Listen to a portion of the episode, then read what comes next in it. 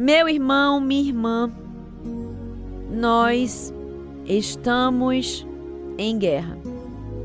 Estamos em guerra porque nós temos visto os nossos filhos sendo bombardeados pelas ideologias desse mundo, distorcendo a verdade, distorcendo suas identidades, destruindo a autoridade de paz e tornando abominável o conceito de família planejada por Deus para o homem. Como já dissemos aqui, as nossas meninas, elas têm sido alvo dos bombardeios em relação às mentiras de Satanás em relação às suas vidas. E eu queria trazer sete pontos que nós precisamos reforçar em nossos lares para que as nossas filhas, que daqui a um pouco estarão precisando tomar decisões importantes em relação à sua vida, possam ter sabedoria para tomar essas decisões, não a partir da sabedoria desse mundo que é loucura, mas a partir da sabedoria de Deus, a partir da palavra de Deus e da instrução que Deus nos dá para criarmos as nossas filhas. Hoje em dia existe um apelo cada vez maior à questão, à questão da aparência. E a primeira coisa que a gente precisa dizer às nossas filhas é que elas são lindas do jeito que elas são. Muitas vezes elas estão ali olhando para si mesmas e se sentindo feias e se sentindo envergonhadas por aquilo que elas são. Mas nós precisamos lembrá-las que elas foram feitas à imagem e semelhança de Deus. Elas foram desenhadas pelo próprio Deus, por um Deus que é perfeito, por um Deus que é primoroso na sua obra, por um Deus que não falha. Sim, elas são lindas exatamente do jeito que elas são. Aquelas bochechas que elas não gostam foram desenhadas por Deus. Aquele nariz foi esculpido pelo maior artista de todo o universo. E sim, elas são lindas. Deus as desenhou daquele jeito, cada parte, e as fez únicas. Existe uma história de uma missionária que é Amy Carmichael. As suas irmãs, elas tinham olhos verdes e ela queria muito ter olhos verdes. Mas ela orava quando ela era pequena e pedia ao Senhor que mudasse a cor dos seus olhos que eram castanhos, porque ela queria ter olhos verdes. Mas durante o tempo passou e essa oração nunca foi respondida. Quando ela se tornou mais velha, adulta, Deus a chamou como missionária para a Índia. E lá ela acabou por descobrir que muitas crianças eram escravizadas e ela descobriu uma forma de comprar aquelas crianças. Então ela se fantasiava de Índia e entrava naquele lugar e ela comprava aquelas crianças. E ela foi usada grandemente por Deus para libertar mais de uma centena de crianças. E um belo dia ela olhou no espelho e chorou. E ela se lembrou da oração que ela havia feito tantas vezes a Deus por olhos verdes.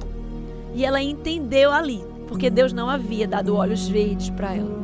Porque se ela tivesse olhos verdes, Deus não teria possibilidade, não conseguiria usá-la naquele trabalho que ela estava realizando, salvando, salvando a vida de centenas de crianças.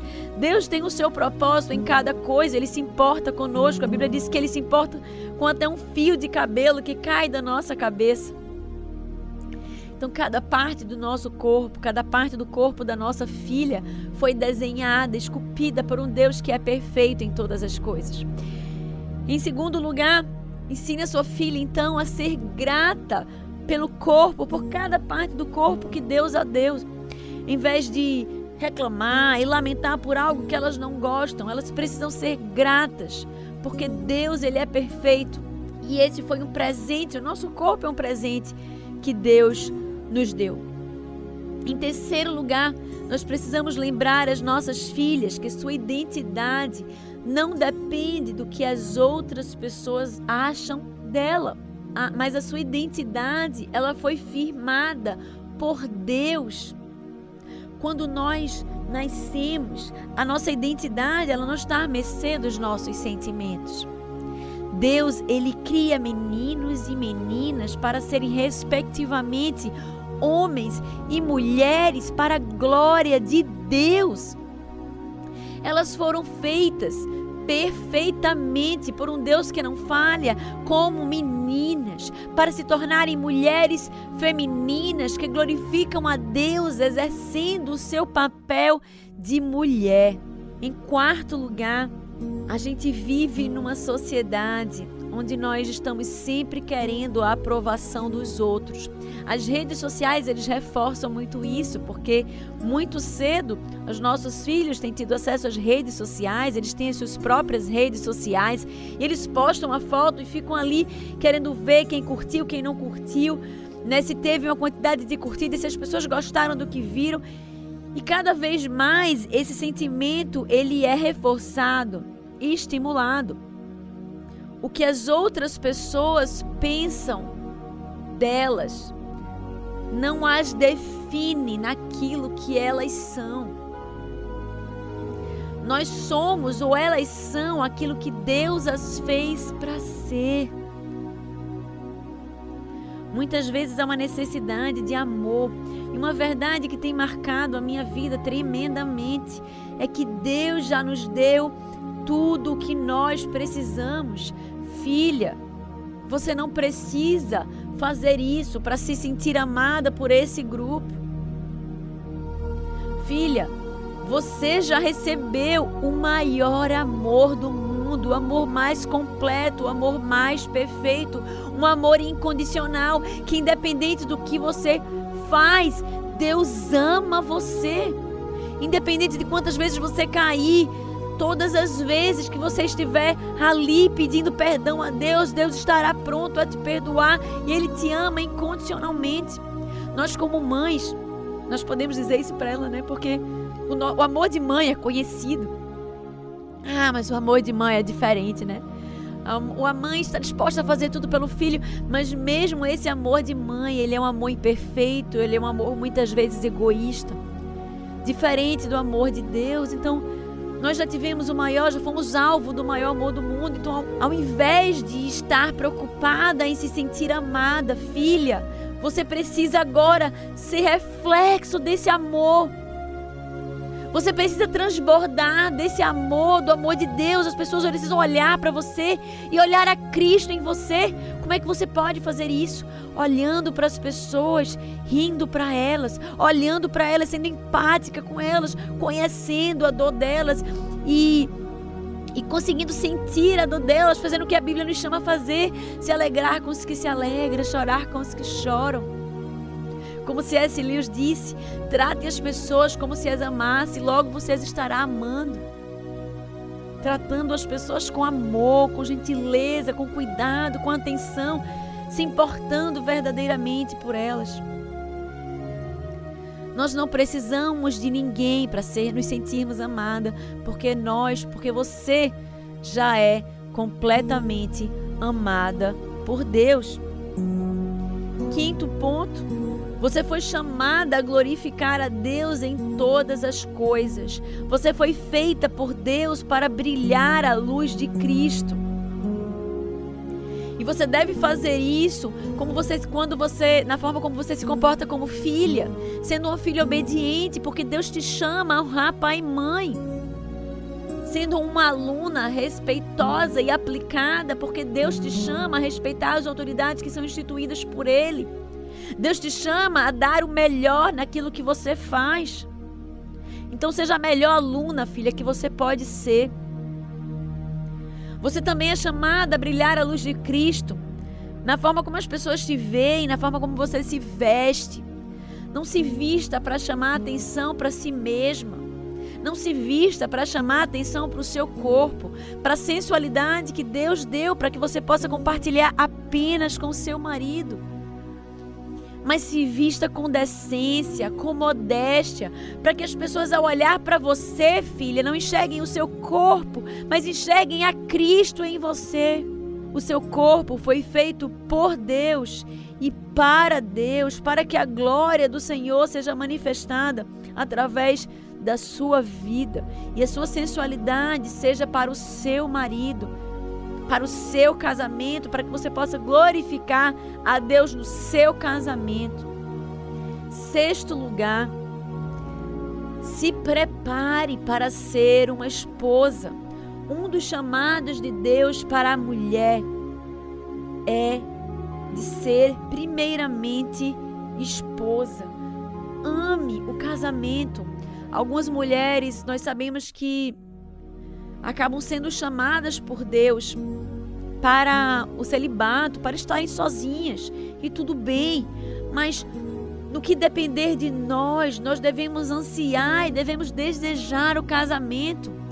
Não ouvir as vozes desse mundo que estão falando que casamento é prisão, que casamento é hoje, não é amanhã. Não. Filha, nós não ouvimos a voz desse mundo para traçar os nossos objetivos, filha. Nós não ouvimos a voz desse mundo para decidir o que é e o que não é. Nós olhamos para a palavra de Deus para entender o que é e o que não é. E Deus diz que casamento faz parte do plano perfeito de Deus. Quando Deus criou homem e mulher, Ele criou homem e mulher para o casamento. E Ele deu uma segunda ordem: crescer e multiplicai-vos. Nós devemos criar filhas para amarem o casamento, para desejarem se casar. E, gente, eu digo mais: não é tarde, não. Essa visão de que, ah, eu vou viver profissionalmente, eu vou usufruir profissionalmente, vou me destacar profissionalmente, depois eu caso. Isso é uma arte mãe de Satanás para afastar sua filha do plano de Deus. Porque deixa eu te dizer uma coisa. Nós precisamos incentivar os nossos jovens a viverem uma pureza sexual. Não há como viver pureza sexual namorando cinco anos a fio, namorando seis anos a fio. Nossas jovens precisam ser estimuladas a se casarem cedo. Nossas jovens precisam ser estimuladas a serem esposas do seu lar. Ah, Andressa, mas não pode trabalhar? É claro que pode trabalhar. Olha para a mulher virtuosa lá em Provérbios 31, ela trabalhava. Mas o trabalho não é prioridade da mulher. Fica claro na Bíblia que o papel da mulher é o casamento, são os filhos, e claro, ela pode trabalhar desde que ela não deixe de lado o seu primeiro ministério, que é o seu lar, que é a sua casa que são seus filhos. E nós precisamos ensinar as nossas filhas isso, porque essa verdade se perdeu há muito tempo, e não só na cabeça das nossas filhas, mas na cabeça de muitas mulheres que estão dentro das igrejas que muitas vezes não percebem, mas que nutrem pensamentos feministas em relação à sua posição. Deus chamou as mulheres para exercerem papéis diferentes dos homens. Os homens são chamados a serem provedores dos seus lares. Nós podemos ajudar os nossos maridos na provisão do nosso lar, mas o nosso chamado não é esse. O nosso chamado é sermos esposas, auxiliadoras no nosso lar, cuidando da nossa casa, cuidando dos nossos filhos, e esse é o nosso principal e primeiro ministério de todos e nós precisamos ensinar isso às nossas filhas. O fato de as mulheres estarem longe de casa, de o ensino e a educação dos nossos filhos serem cada vez mais terceirizados, né? Crianças passam dias inteiros na escola. Isso afeta diretamente o trato e a educação dos nossos filhos. Porque além de nós estarmos fora de casa, muitas vezes os nossos filhos têm sido entregues na mão de pagãos, de escolas que não professam a fé cristã e têm conduzido os nossos filhos à adoração de Baal, à adoração dos bezerros de ouro. E tem ensinado as nossas filhas casamento não é para qualquer uma não. Olha, casamento é, Talvez só depois que você tiver passado no vestibular, você tiver feito a faculdade, você tiver conquistado um lugar no mercado de trabalho. E olha, filhos, não sei não. Filhos vai acabar com a sua carreira. As prioridades estão totalmente invertidas. E nós, mulheres, temos sido catequizadas dessa forma há muito tempo, mas precisamos abrir os olhos, precisamos parar e pensar naquilo que falamos ou naquilo que pensamos. E precisamos confrontar com a verdade do Evangelho, precisamos confrontar os nossos pensamentos e aquilo que nós entendemos como verdade com a palavra, com o Evangelho de Deus. E daí sim decidir se é verdade ou não a partir da luz da Bíblia. Então ensine a sua filha a desejar o casamento. Ensine a sua filha que filhos são herança do Senhor, que ela deve desejar filhos. Em último lugar, mas o mais importante, ensine a sua filha a buscar em Deus um coração humilde, amoroso, manso e sábio. Ensine a sua filha que empoderamento feminino de verdade é quando entendemos que somos fracas e que podemos todas as coisas naquele que nos libertou e que nos salvou.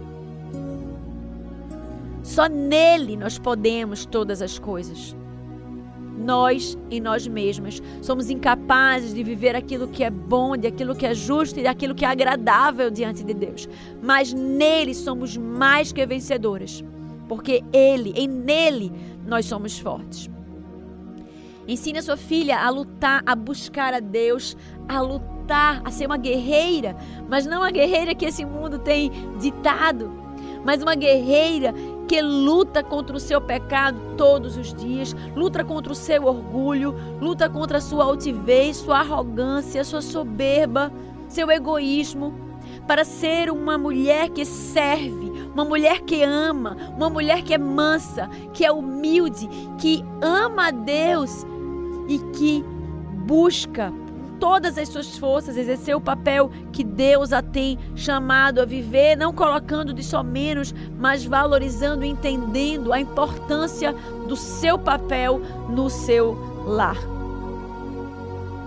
Ensine a sua filha que não há vontade melhor do que a vontade de Deus para a vida dela. Ensine a esperar em Deus um homem certo orientando a não se deixar guiar pelas paixões desse mundo, pelas paixões do seu próprio coração, mas que ela possa confiar em Deus, orar a Deus e pedir a Deus sabedoria para esperar não qualquer um, mas um homem que seja bíblico, um homem temente a Deus, um príncipe para a sua princesa. Ela possa ter um pastor, um pastor que vá pastoreá-la, um líder, um sacerdote do seu lar para que ela viva não menos do que tudo que Deus tem reservado para ela. Um casamento abundante, uma família próspera e feliz, e uma família grandemente usada por Deus para povoar este mundo com rebentos que vão iluminar este mundo que jaz em trevas, sendo lançados como flechas incendiadas neste mundo que jaz em trevas. Amém? Que Deus nos dê sabedoria para orientarmos e instruirmos as nossas filhas e que elas sejam grandes instrumentos nas mãos do Deus Altíssimo.